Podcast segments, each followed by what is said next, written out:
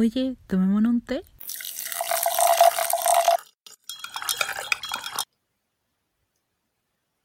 Hola a todos, todas y todos, bienvenidos al séptimo episodio de Tomémonos un tecito edición constituyente. El tema del día de hoy es el movimiento feminista en el proceso constituyente y nuestra tremenda invitada es Catalina Figueroa Arce. Hola, muchas gracias por la invitación. Soy Catalina, eh, integrante de comunicaciones de la Coordinadora Feminista 8 de marzo y militante de Convergencia 2 de abril. Fonoaudióloga de profesión, pero no tanta práctica, lamentablemente. Hola Cata, gracias por aceptar la invitación y gracias por venir a hablar de este tema que para nosotras es súper importante Hoy nuevamente tenemos un panel de puras mujeres y me encanta, puras mujeres feministas. Y el tema de hoy, como dijo La Paz, es sobre el feminismo en el proceso constituyente. A mí me gustaría decir que las feministas tenemos mucho que decir en este proceso porque este es un movimiento que ha logrado llegar a las masas, ha sido súper masivo, eh, a diferencia de otros que se han quedado como eh, atrás. Y también es un movimiento que este año ha sido el único que ha logrado interpelar a las tres ministras que han estado en el Ministerio de la Mujer.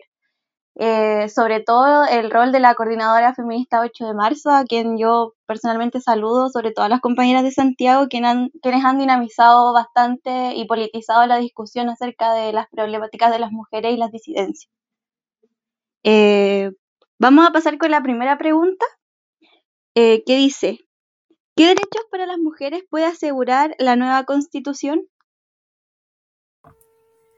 Em, yo estuve pensando harto en esta pregunta porque me parece, me parece interesante como abordarla, abordarlo desde qué significa ser mujer o cómo, cómo somos mujeres y cómo nos paramos frente a esta constitución y cómo se para el movimiento feminista, que creo que son cuestiones que no necesariamente van de la mano o están tan juntas porque pensaba que, mm, no sé, pues Papati Maldonado, la Lucía Iriart, la constitución está, está buena como está, y son mujeres, y no van a querer hacerle ningún cambio a la constitución. Pero mm, cuando pensamos en, o, cuando pensamos esta pregunta desde otros ser mujer, nos hace más sentido, creo yo, como desde dónde tendríamos que abordar una constitución para que beneficie a las mujeres. Y pienso, por ejemplo, en las mujeres que viven en zonas de sacrificio, en las mujeres que son migrantes o, refugiadas, las mujeres que son trans y que a duras penas son reconocidas por la institucionalidad. Y ahí hay una serie de cuestiones que uno empieza a ver, como en ese ser mujer, que mm, van a implicar que haya como formas distintas de abordar ese ser mujer en la Constitución. Y ahí podríamos pensar que van a haber cuestiones que tienen que ver solo con, ese aspecto como medio desde las cosas de las mujeres. Y en eso vamos a encontrar, no sé, la violencia de género, los derechos sexuales y reproductivos, la educación no sexista. Aunque eso ya es como pasarse un poco, aquí hay otras cosas que nos van a indicar que ser mujer está, es, parte como de una totalidad nomás. Entonces, que en verdad una constitución que le beneficie a las mujeres es una constitución que le beneficia a la clase trabajadora en su conjunto igual, pues, como que hay que abordar desde muchísimas, muchísimas aristas.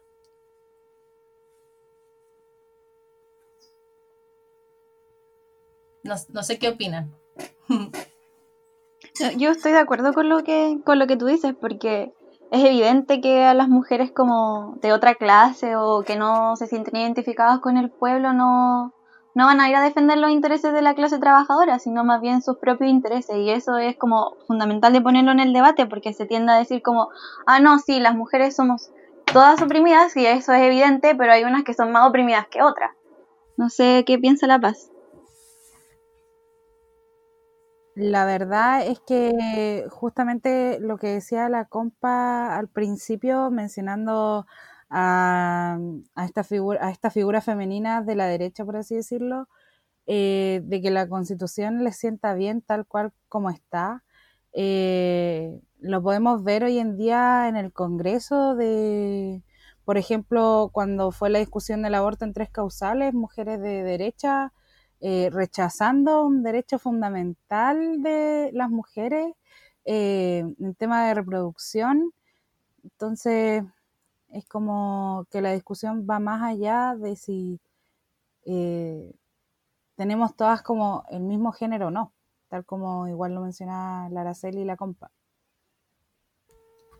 Sí, pues, de hecho, una, una cuestión que ha entrado harto en el debate en torno a cómo las mujeres se posicionan frente a la constitución o a la nueva constitución es esa posibilidad de regresión en derechos también. Como, ¿qué pasa si es que se intenta con esta nueva constitución anular derechos que ya se han conseguido como el aborto en tres causales? Em, la derecha además ya tiene su estrategia un poco pensada para cómo ir em, disminuyendo la posibilidad de incidencia en cambios en la constitución.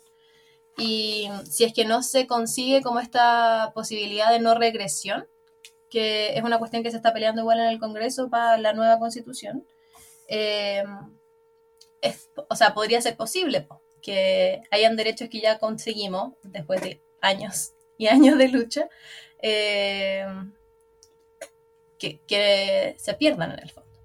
Aunque igual yo creo que está difícil porque esperemos que haya más constituyentes de izquierda que de derecha hartos más.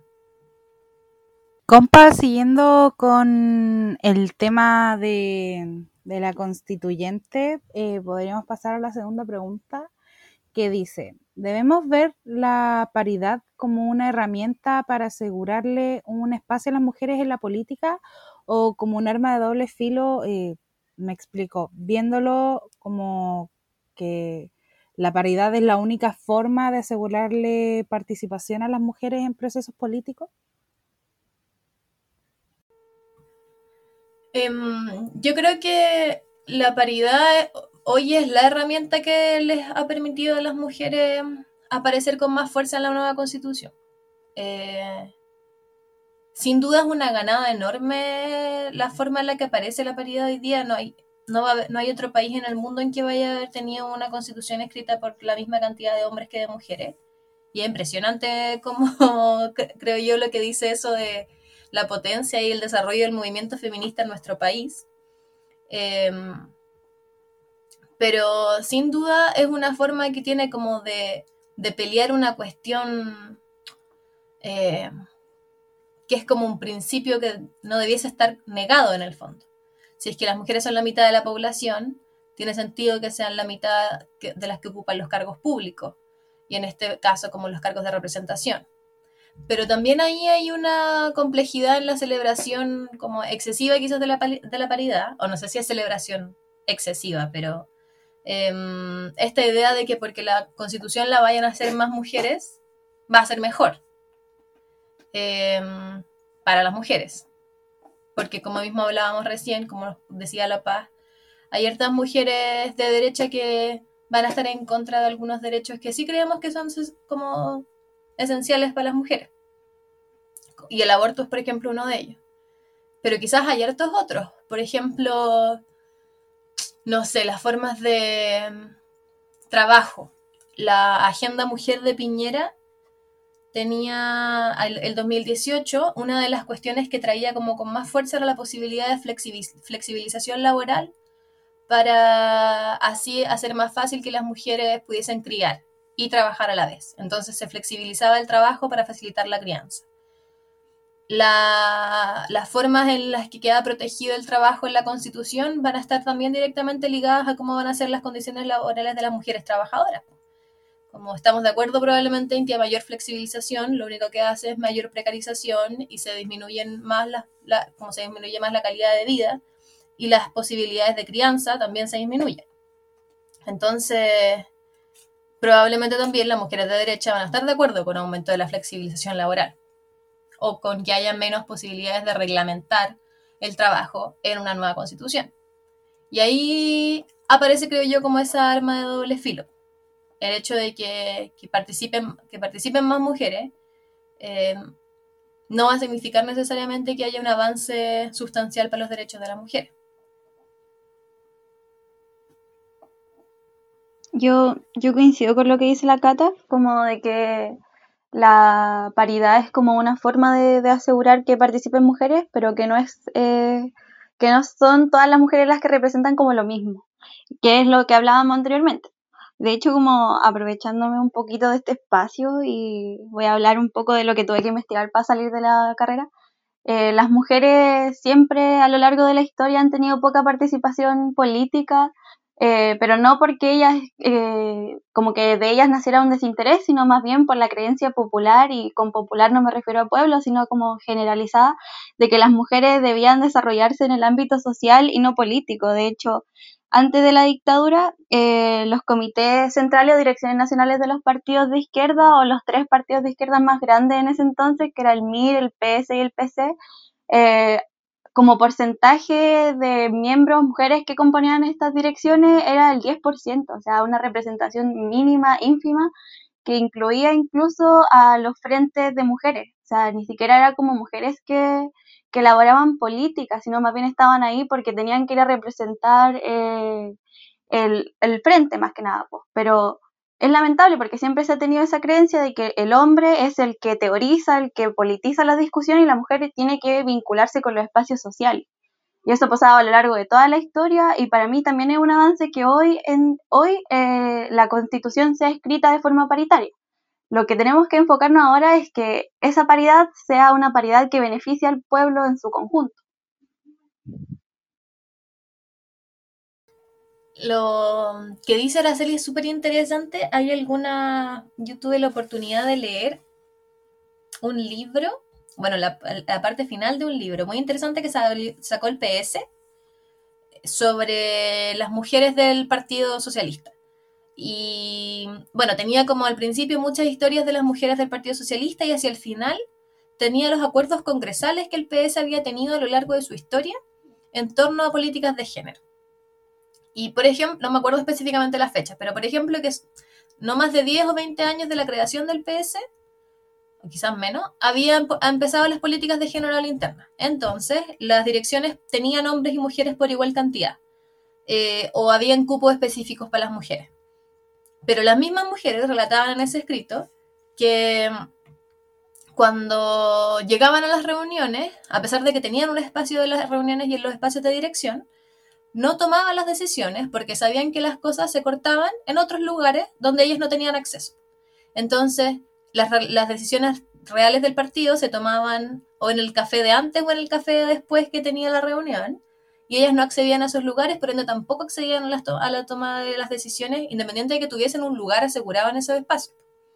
Y mmm, quizá eso puede ser también otra forma en la que la paridad aparece como un arma de doble filo, como que también podría significar una forma en la que aparezco de manera más inclusiva, pero que nuestras formas no necesariamente cambian y no necesariamente permiten la participación efectiva de quienes son parte de esos cargos.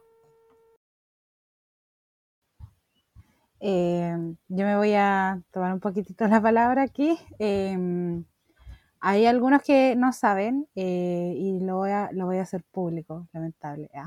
¿Eh? yo soy ex militante del Partido Socialista.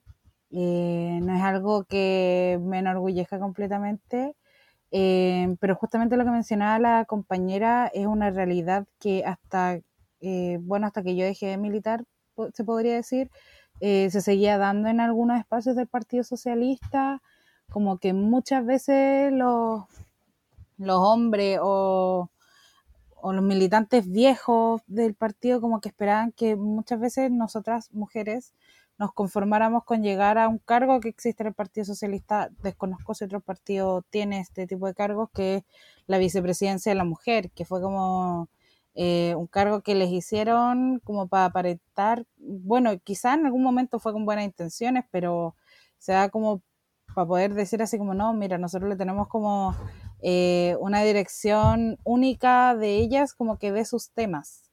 Eh, pero sí se da mucho esa práctica súper masculinizada y yo hasta el día de hoy tengo compañeras que les tengo mucho aprecio que siguen participando en el partido, que han peleado para que ciertas cosas cambien igual dentro, dentro de lo que es el Partido Socialista, pero esas, esas prácticas existen, se dan.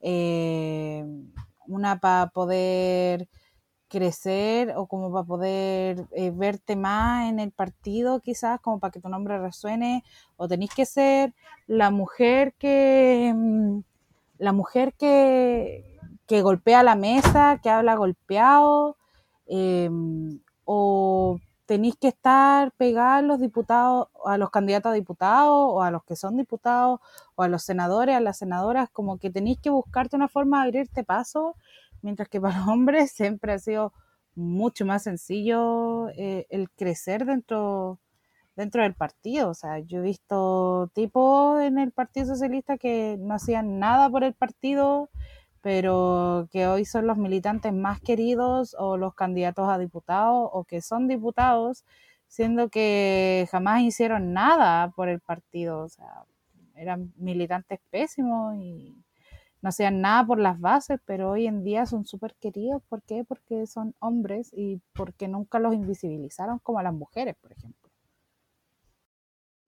No, y es que además a propósito de eso mismo es porque se, es como este ideario patriarcal, como de la ideología patriarcal, de que las mujeres son súper emocionales y no tienen que meterse en la política porque la política es una cuestión súper intelectual y lo intelectual le corresponde a los varones. Entonces, eh, a partir de eso, que además es súper antiguo, no sé, yo creo que en las clases de historia, cuando eh, recién pasaban que a las mujeres le habían dado el voto hace casi 50 años, más de 50 años, era por esa misma razón, porque se creía que las mujeres no podían participar de política porque eran seres emocionales que se dejaban guiar por el corazón, una cuestión súper absurda.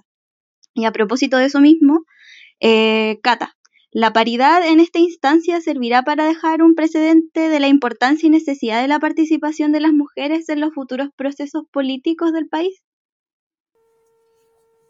Estaba justo pensando como con la conversación que estábamos teniendo antes sobre mm, la aparición de las mujeres y la posición política de las mujeres en las organizaciones políticas con lo que significa también, yo estoy estudiando un magíster de género ahora y mi tesis es sobre políticas de género en sindicato. Entonces creo que nos topamos en temas con la Araceli. Em, pero a, lo que quería ir es que eh, la, en específico a veces la, la, constitución, por ejemplo, de comisiones de género o de cupos de mm, mujeres en las direcciones sindicales ha permitido llevar la temática a esos espacios. Y yo creo que ese es uno de los precedentes importantes que deja la paridad. Ya el, hecho de que la constitución sea escrita de manera paritaria, que ahí yo se me, se me ha olvidado quizás decir, lo que a mí me parece complejo de esa paridad es que eh, sea 50% hombres y 50% mujeres, como que se le asegura también el cupo al 50% de los hombres para que ellos no, no sean menos, a pesar de que nosotros hemos sido menos toda la historia de la eternidad. Si no pueden ser menos los hombres, alguien cuídeles el cupo, por favor. Entonces, em, que yo creo que hay algo que interesante que mirar en esa forma en la que aparece la paridad. Sí, sin duda va a ser un precedente, porque de hecho hay ciertas abogadas feministas que están impulsando que ahora todos los cargos que hayan en el Estado tengan esa forma de paridad. No sé cómo específicamente cómo puede implementarse en cada uno de los espacios del Estado, pero sin duda hace pensar que el fomento a la participación política y en direcciones, etcétera, de las mujeres se hace más relevante.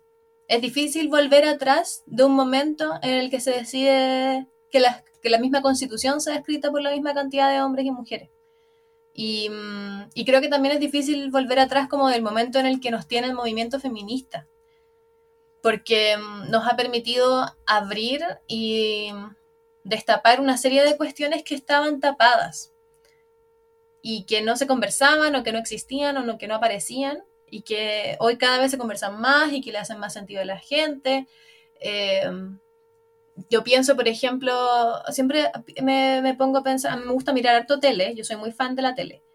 Eh, lo digo con, como igual como sale el Closet La Paz diciendo que era del PS, yo digo Oye, yo igual veo mucha tele, tranquila. siempre lo digo con mucha, soy muy fan de la tele, entonces veo mucho matinal también, algo, lo que está más destruido quizás en la tele en este momento. Pero me pareció muy interesante observar, por ejemplo, cómo se trató el caso, bueno, de Navi Rifo. Yo no sé si ustedes recuerdan la forma en la que trató Bienvenidos el caso de Navi Rifo y expuso la información obstétrica de ella en pantalla, terminaron echando como a una de las personas de la dirección del programa. Em, a diferencia de cómo se trató, por ejemplo, el caso de Martín Pradena. Eh, de eso hay una diferencia de dos años, pero hay una diferencia del cielo a la tierra en la forma en la que los medios de comunicación trataron la violencia machista que, que aparece ahí. Y más encima que aparece en un caso de suicidio femicida, que no necesaria, que yo creo que hace dos años no se consideraba como una posibilidad. Yo, yo trabajé de voluntaria en casas de acogida y eh, conocí casos de eh, femicidio, o sea, como de femicidio suicida, de suicidios femicidas.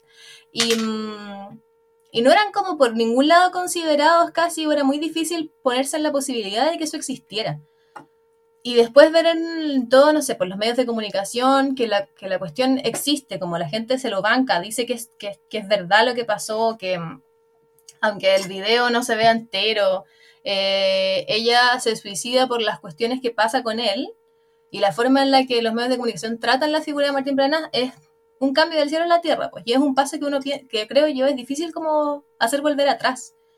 Que es lo mismo que pasa con la paridad en el fondo, como ya llegaste a este lugar, es un, es, una, es un terreno de la cancha que está muy ganado. siempre es posible quizás volver atrás y hay formas como que la historia nos ha demostrado en que se vuelve. Pero, pero que está difícil, está difícil. Bueno, como dije mientras la Cata hablaba, yo también soy fan de la tele y también veo muchos matinales y en verdad como que me da vergüenza asumirlo, pero parece que no somos eh, una especie como extraña en este mundo de la política porque honestamente yo me cago en la risa viendo los matinales. Eh, salvo cuando pasan este tipo de cuestiones que son súper graves. Pues yo me acuerdo que cuando eh, fue lo de eh, Návila Rifo en el año 2016, como que el movimiento feminista en la universidad en la que estudié estaba como recién organizándose.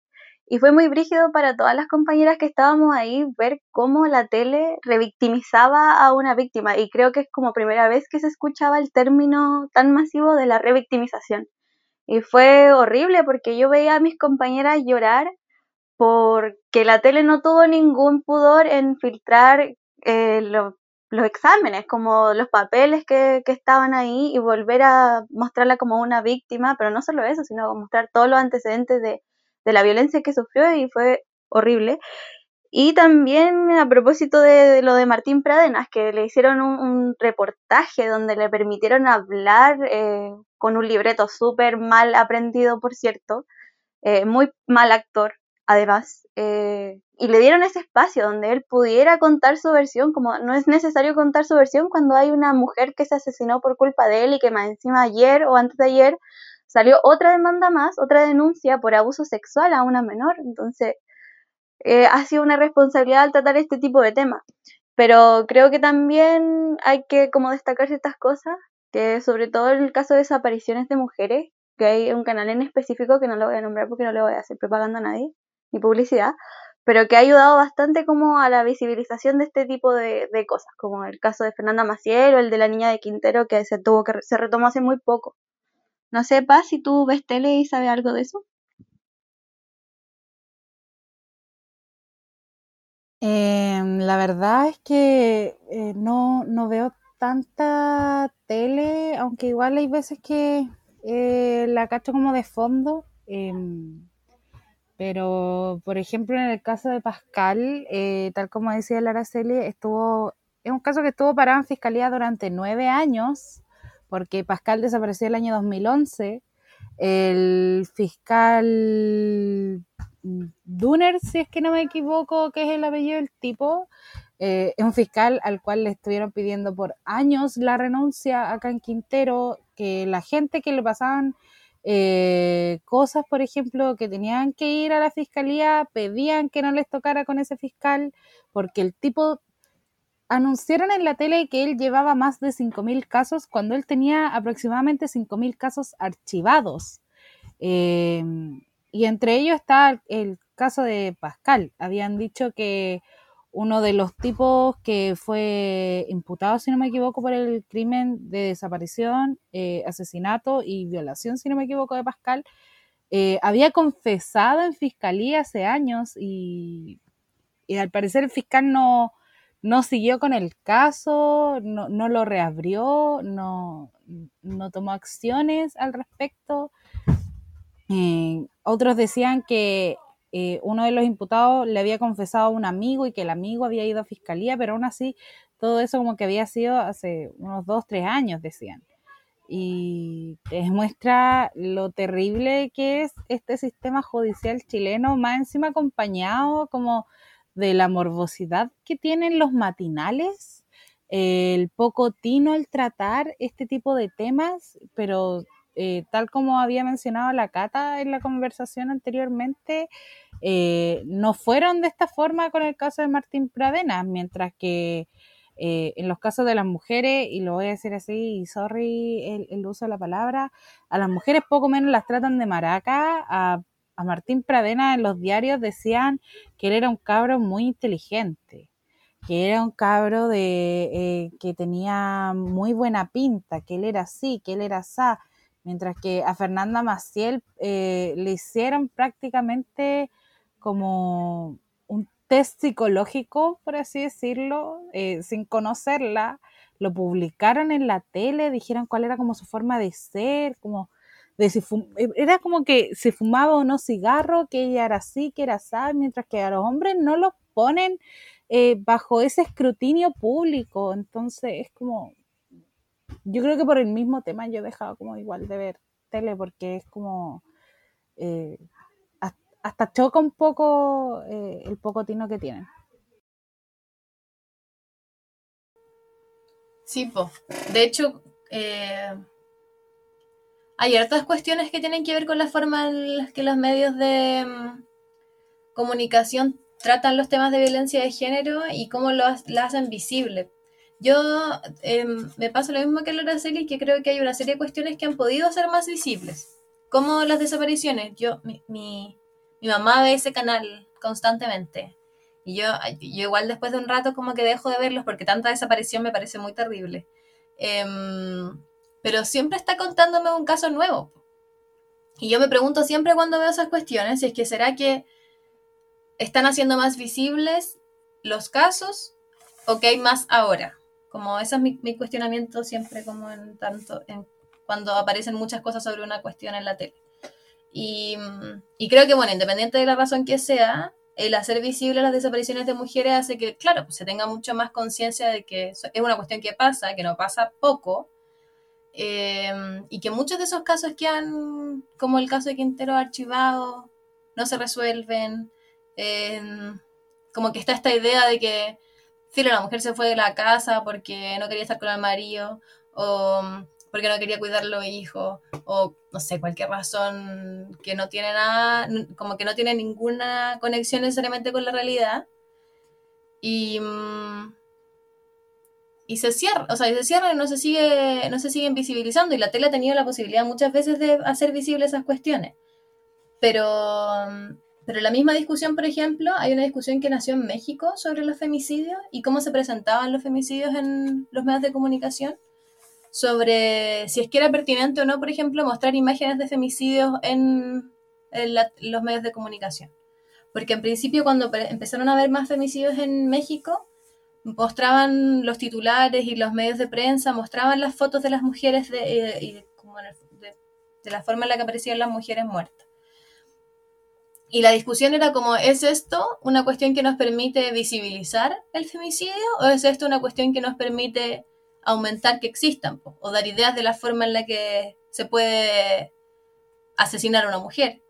Eh, o las razones de por qué, no sé. Em, eso sí, fue una discusión bien grande que existió en México y creo que también ha llegado de ciertas formas acá, como eh, que ha permitido también que se intente tratar con un poco más de cuidado la información que se entrega a los medios.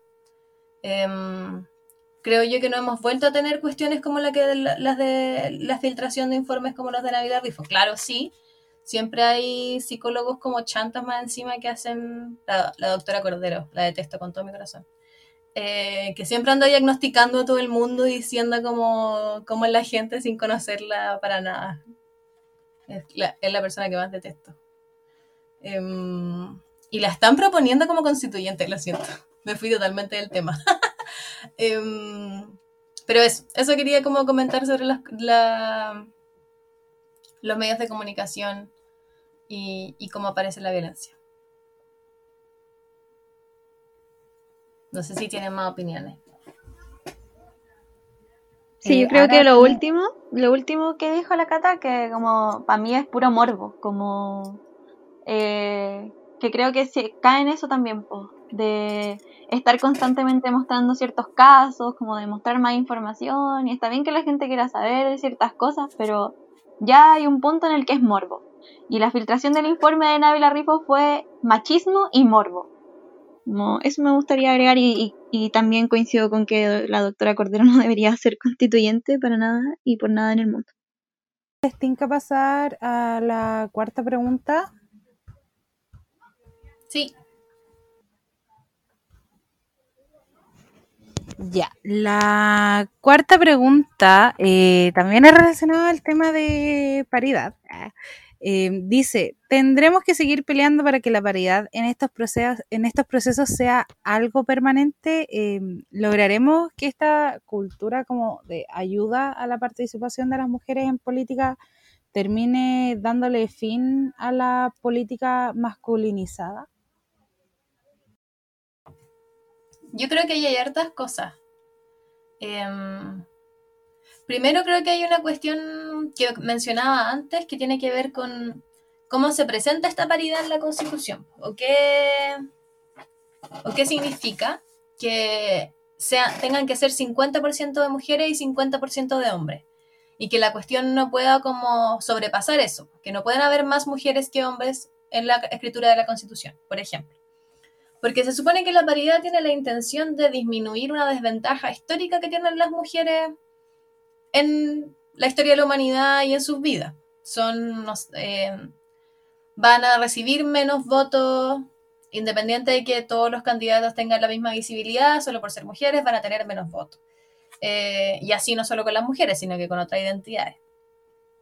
Em, por ende, la, población va a creer que tienen menos como habilidades para llevar un proceso político, como bien decían antes, porque las habilidades que desarrollan las mujeres tienen que ser habilidades que se dediquen a la casa o al cuidado o a otras cuestiones que no son la política.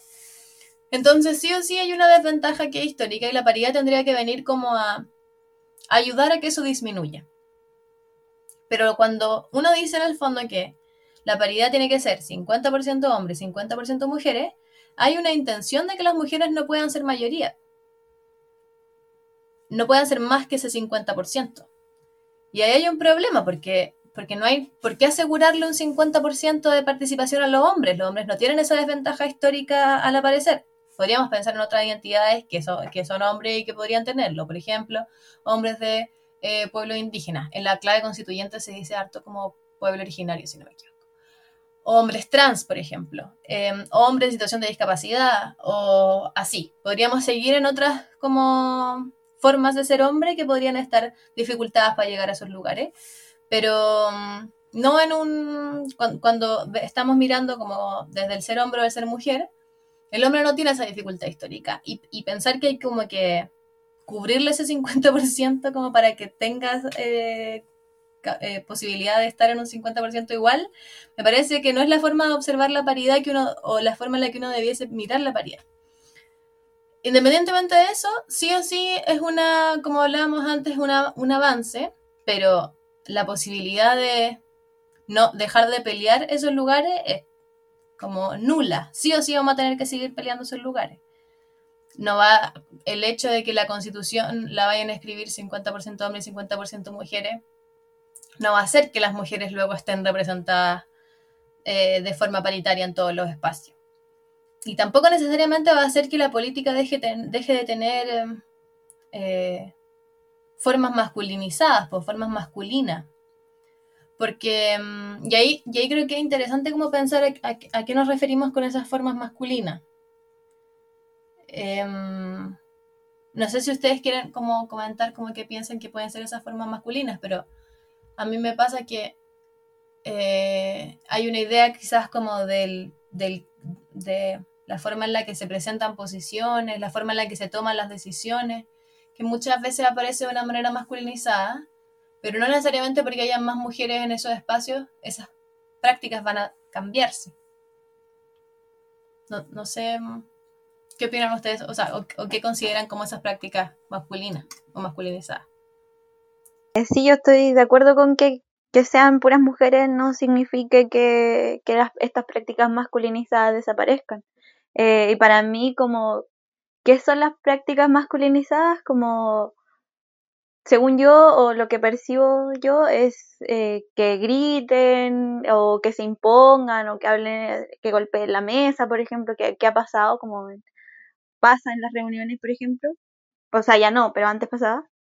Eh, o que solo lo que diga el hombre es lo que tiene que ser, o porque habla más fuerte, como ese tipo de cosas. ¿Pasita tú?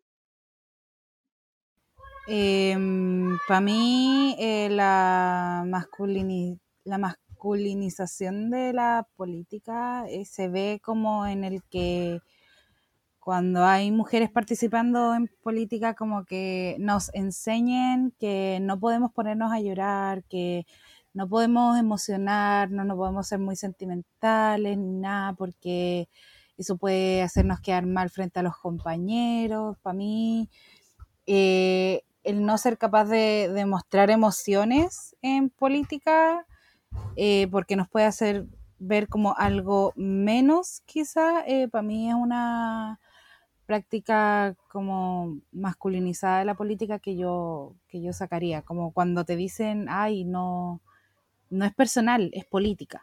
Como que esa para mí es, una de las prácticas eh, pencas que se dan muchas veces en espacios políticos que están súper masculinizados.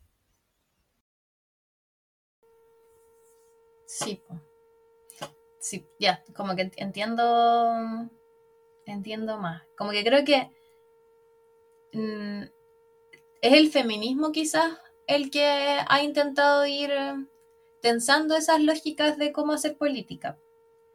Y claro, y no necesariamente como las mujeres, porque es como, es bien sabido igual que las mujeres muchas veces tienen que masculinizarse para entrar a ciertos espacios de poder yo lo veo siempre un poco, o, lo, veo, sí, lo veo en la figura de Evelyn Matei. Como que la figura de Evelyn Matei a mí me parece alguien muy masculinizada dentro de la política. Estos videos que se filtraron alguna vez, como ella garabateando a los concejales, muy de, muy de decir la última palabra, de poner como el puño sobre la mesa, etc. Como una forma de hacer política también media como patronal, eh, claro, como patriarcal igual, pues donde hay una, donde hay una jerarquía que se impone a través de la fuerza. Y, los otros acatan nomás, porque ella en ese momento era la alcaldesa y, podía como garabatear, pareciera ser a los concejales. Em, pero, y me parece interesante lo que presenta La Paz sobre la emocionalidad. Eso de, de que el feminismo también ha traído a nosotros eh, esa necesidad de poner la emocionalidad en la política.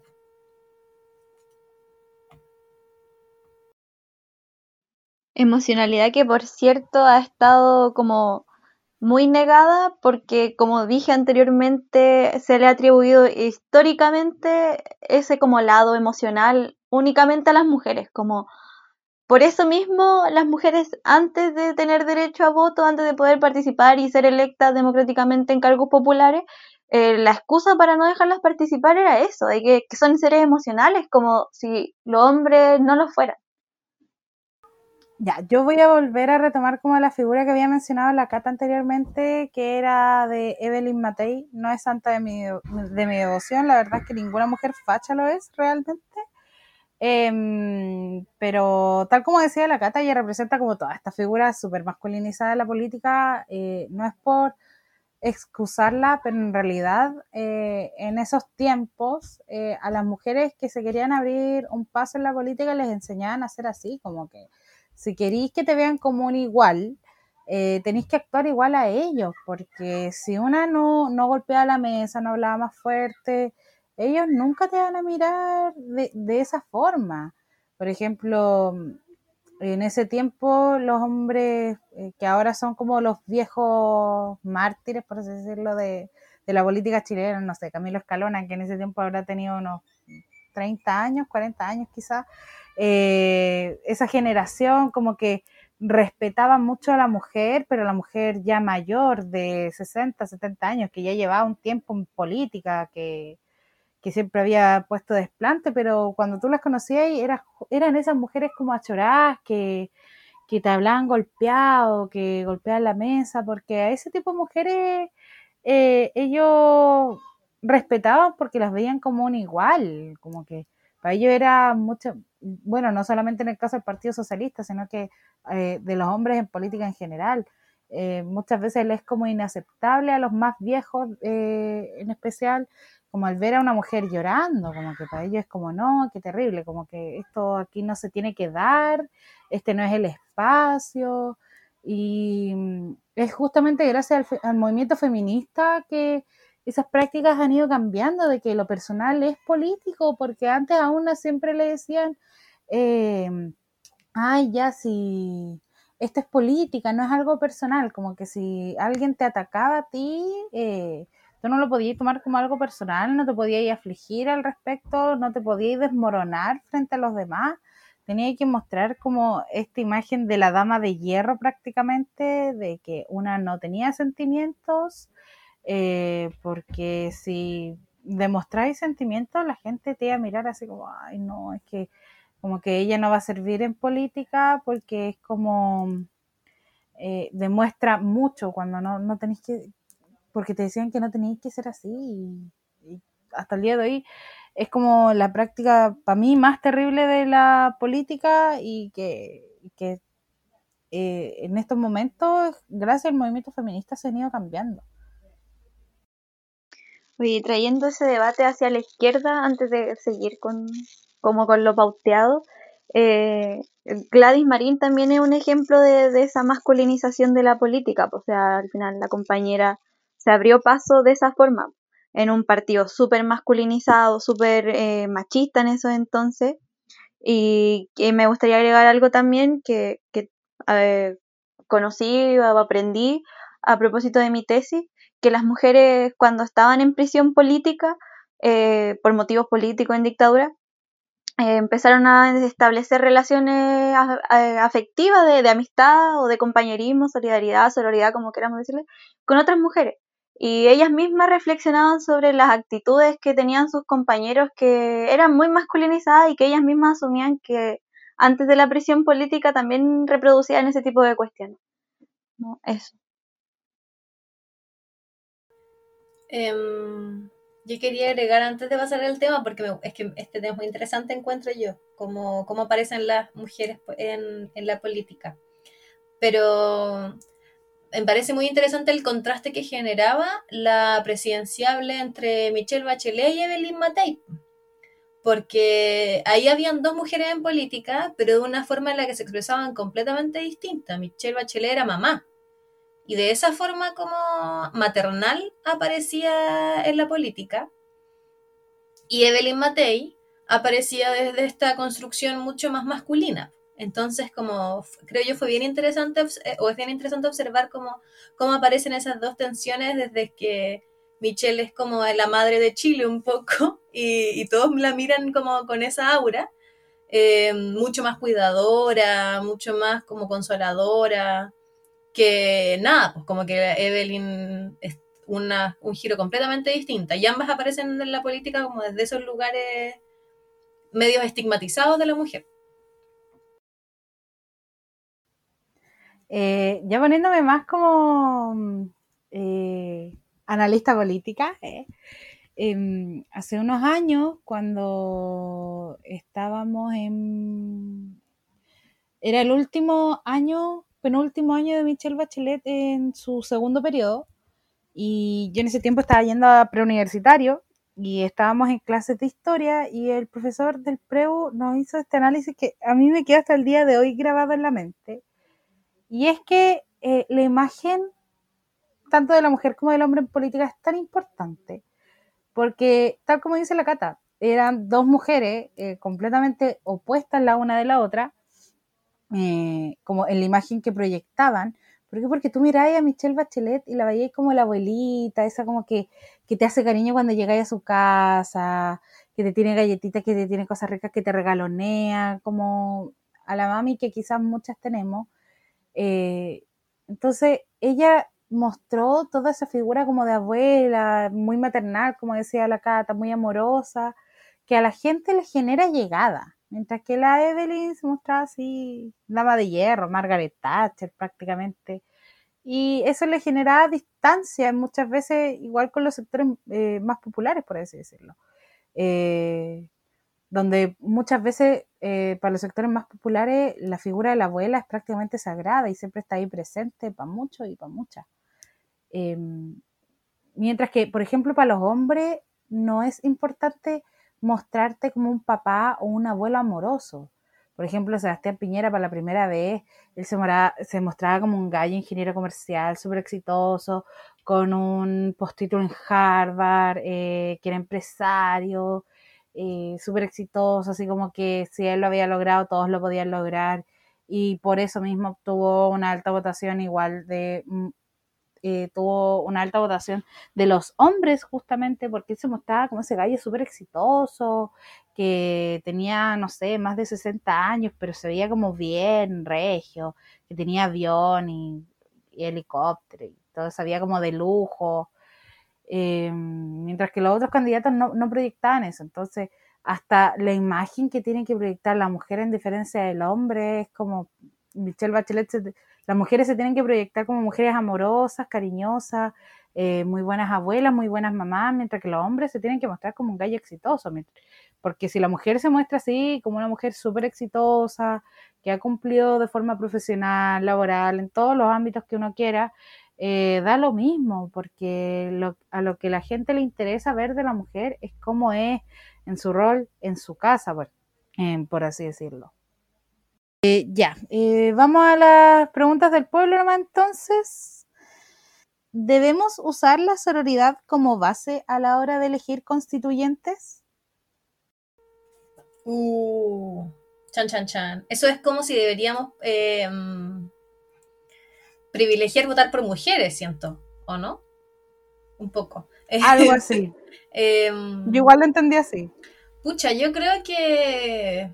Yo creo que sí porque hay que feminista, ¿no? Así como, bueno, es que igual deben haber hombres que lo puedan hacer bien, pero mm, yo estoy segura que el movimiento social va a tirar candidaturas. Yo creo que primero hay que privilegiar las candidaturas del movimiento social, eso es un primer paso, pero mm, de ahí me parece que el movimiento social va a tener una capacidad de presentar candidatura feminista, eh, mm, o debería tenerla, muy grande.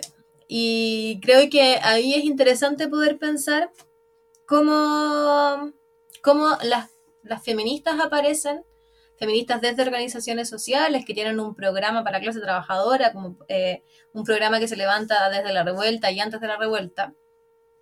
Nosotros como, como coordinadora tenemos, por ejemplo, harto de programa avanzado, hemos tenido encuentros plurinacionales en donde se ha discutido el programa ampliamente. Eh, y hay una serie de apartados de ese programa que, están vinculados a la Constitución, por ejemplo. Y, mm, y claro, yo creo que, a mí me hace sentido que el, proceso constituyente esté plagado de feministas, no feministas como Soledad Alvear. Em, por eso digo privilegiando a las organizaciones sociales. Pero porque además creo que es bien interesante desde lo que planteábamos en la discusión recién pasada, sino que, de, que el feminismo ha tenido formas, o sea, nos ha permitido mostrar formas distintas de hacer política. Em, que pone, por ejemplo, los cuidados por delante, que pone la reproducción de la vida por delante. Porque, porque tiene que hacerse cargo muchas veces de esa vida, porque se le ha negado la posibilidad de aparecer desde la emocionalidad y aparece completamente desde la emocionalidad y desde la lucha y desde el deseo. Em, y hay además algo que yo no sé si es parte de todos los espacios feministas, pero a mí me ha pasado mucho estando principalmente en espacios feministas, que creo que hay discusiones también, o la forma misma de dar discusiones también se vuelve distinta. A mí me ha pasado mucho, igual llevo organizada desde la U, harto años ya, U10, uff. Em, y me he encontrado muchas veces con que los espacios de discusión, a veces las cuestiones llegan como todas medias zanjadas y los espacios de discusión no son necesariamente espacios de creatividad política y de discusión política en donde podamos arribar a cuestiones en conjunto. Em, y me ha pasado mucho que en espacios feministas he podido encontrar cuestiones así, como que no llegamos todas seguras de que tenemos que convencer a la otra de nuestra postura, sino que llegamos con una disposición de aportar y colaborar a una construcción común. Yo no, diría por ningún motivo que eso es regla de los espacios feministas, pero sí me ha tocado la oportunidad de encontrarlo. Y, creo que esa cuestión es esencial para, para hacer política, porque mm, la, creatividad y el tesón y la como paciencia también que va a haber que tener para poder disputar cuestiones en el proceso constituyente que salgan y que son esenciales como que aparezcan la, igualdad, la igualdad efectiva ante la ley. La forma hasta que aparece el contrato de matrimonio, que es una cuestión de la época medieval, eh, son cuestiones que va a haber que pelear con uña y diente. Y, me parece que todo, como para poder hacer esos procesos, es necesario también pensar en, formas en las que la política aparezca de forma distinta. Eso. Oye, Cata, entre nos, porque somos zapa igual y nos gusta saber. Por eso tenemos este podcast, honestamente. Eh, salimos de clase nuevamente. Eh, Ustedes como coordinadora, eh, bueno, que es una instancia que también existe a nivel nacional y que ha elaborado política y programa. Eh, y a propósito del programa, y de que ya tienen uno elaborado y que quizá haya que profundizar, como decías tú, o que tiene muy puntos de, constitución, ¿ustedes van a llevar candidatas? Chan, chan, chan. Otra gran pregunta.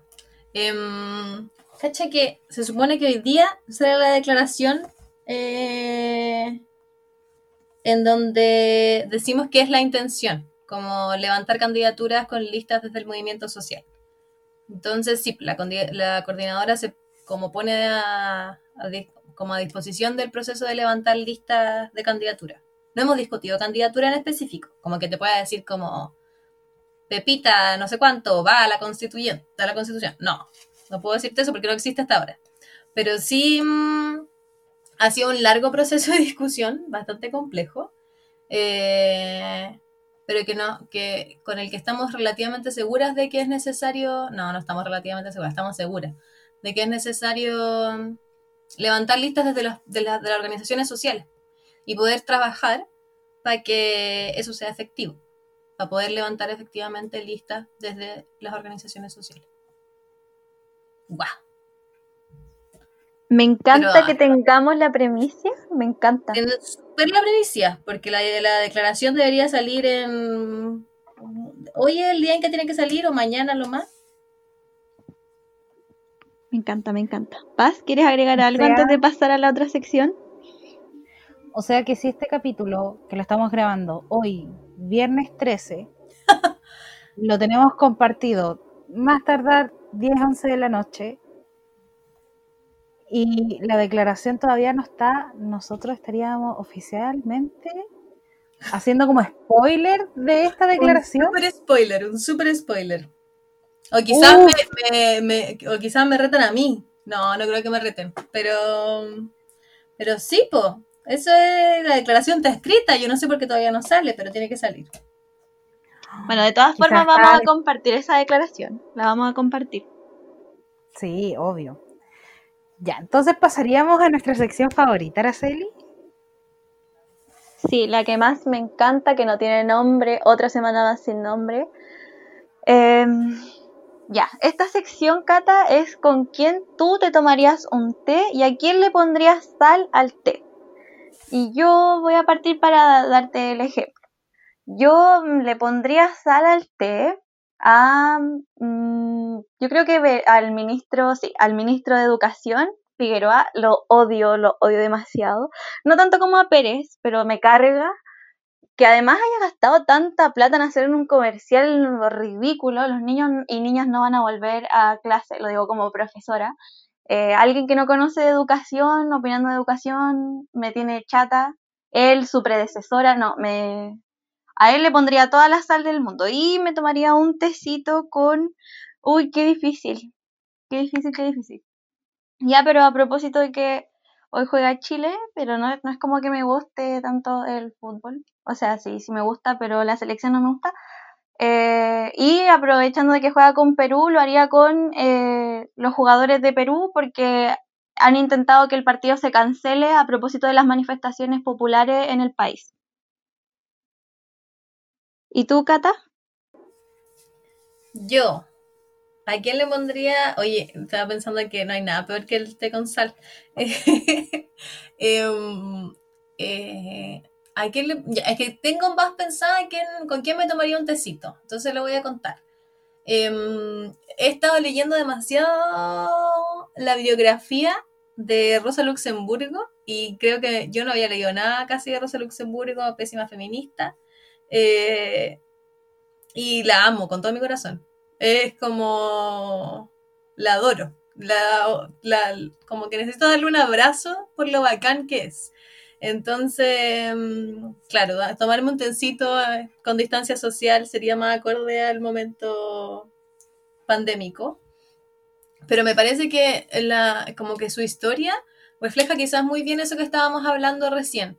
Esa, como de, esa idea como de endurecerse sin perder la ternura. De Rosa Luxemburgo han estado apareciendo, salió hace poquito un libro de mm, como sus cartas de amor a sus distintos amantes, porque tuvo hartos igual. Em, y ha sido un nivel como de ternura y de apreciación por la vida, por los animales, por, el, por los árboles, por el medio ambiente, em, por sus compañeros, por sus amistades, que me, que me parece así como asombrante para la como la lumbrera también que era, porque tenía un intelecto como sorprendente, que es tan, por lo que ya se conocía en un inicio, como porque muy importante para el proceso alemán y para los rusos, etc. Pero, mm, pero ha sido una mujer muy, con, muy conmovida también, como muy emotiva y nada, como que estoy así pegada con su figura. Y por eso así me tomaría un té más que encantada. Y le pondría sal, solo pienso como en Chadwick, que creo que es uno de los seres más detestable del último tiempo en la política chilena. Chadwick, pero es que lo odio. Como esa gente que... Mi mamá tiene un, tema con el Curas Boon. Cada vez que el Curas Boon aparecía en la tele, mi mamá tenía que cambiar el canal. A mí me pasa exactamente lo mismo con Chadwick. Como cada vez que aparece en la tele, como que me va a hablar acá y tengo que cambiar el canal. Yo le daría 10 té con sal a ese viejo feo. Me encantan las elecciones. Pasita, ¿y tú? Eh, yo le echaría sal al té esta semana a Jaime Belolio. Eh, principalmente porque parece que él lo entiende. O sea, si él hemos dicho todo el rato de que una tiene que mostrar como sentimiento y toda la cuestión. Siento que el ir y decir que la gente que criticaba al nuevo ministro de Interior estaba picada es como un poquito como prestarse para el huevo igual. Em, así que él es mi elegido esta semana para pa echarle sal al té y además picados de qué? De ser como el cuarto ministro de Interior que lleva Piñera en tres años. No, y que va a durar tres meses máximo, te apuesto. Yo digo que yo no le tengo tanta fe como para tres meses, pero bueno, ojalá esté por último un ratito. Y mm, eh, yo me tomaría un tecito. Eh, mm, está difícil, que me cae bien. Está, complicada la cosa. Eh, mm, pucha, no está de más decir que, que me tomaría un tecito con, con, la invitada del día de hoy, que, que nos soltó una papita muy interesante respecto a esa declaración. Em, y, uy, yo creo que con, ella, con, el Mauro igual, que ha estado desaparecido últimamente por, em, por la carga académica que, que está teniendo en estos momentos. Y nada, eh, como con, con, ellos, diría yo, con las trabajadoras sociales, que si no me equivoco, ayer o antes de ayer fue el Día de las Trabajadoras Sociales, eh, que han hecho una tremenda pega, lo veo yo en estos momentos, que mi mamá se encuentra en el comedor de mi casa en teletrabajo, eh, siendo que en 15 minutos más se supone que termina su jornada laboral, pero ahí está todavía y sé que la carga emocional para una trabajadora social en un trabajo presencial es altísima, me imagino que en teletrabajo es tres, cuatro, cinco veces eh, más grande y nada, eso, eso sería, esos serían como mis elegidos esta semana como para tomar montecito. Oye, Cata Paz, este es antes de despedirnos, la instancia para que puedan dar alguna información, un saludo, decir algo. Este es su momento. Em, yo agradecer la invitación y el té de la paz. Eh, em, me, me, ha gustado harto el podcast que armaron, chiquillas. Me parece una muy buena iniciativa y con harta como continuidad que a veces es difícil para los proyectos que uno emprende. Y nada, pues muchas gracias por invitarme. Y ah, la, me dijo que les mandara una foto de mi té, así que se los voy a mandar para que lo, la suban a las redes. Será subida inmediatamente apenas la... Yo quiero decir algo antes de despedirnos. Renuncia Figueroa, te detesto. Que renuncie, por favor. Por favor. que renuncie Figueroa. Y em, también la ministra de la Mujer, que ha estado bastante desaparecida. Esa otra. ¿Quién es? Nadie la conoce. ¿Dónde está? ¿Su apellido cuál era? ¿Existe? Honestamente, olvidé el apellido de, de, la ministra de la Mujer. Como que el reality de las ministras de la Mujer que tenía este gobierno de Piñera eh, para mí que yo quedé con, con Macarena Santelice, Juan, quedé como por allá, no sé cuánto tiempo. Salaquet, es de belleza Sí, oye, que salieron duro y dura las ministras de este gobierno. Ninguno quiere renunciar. Y los que se han ido porque lo han echado.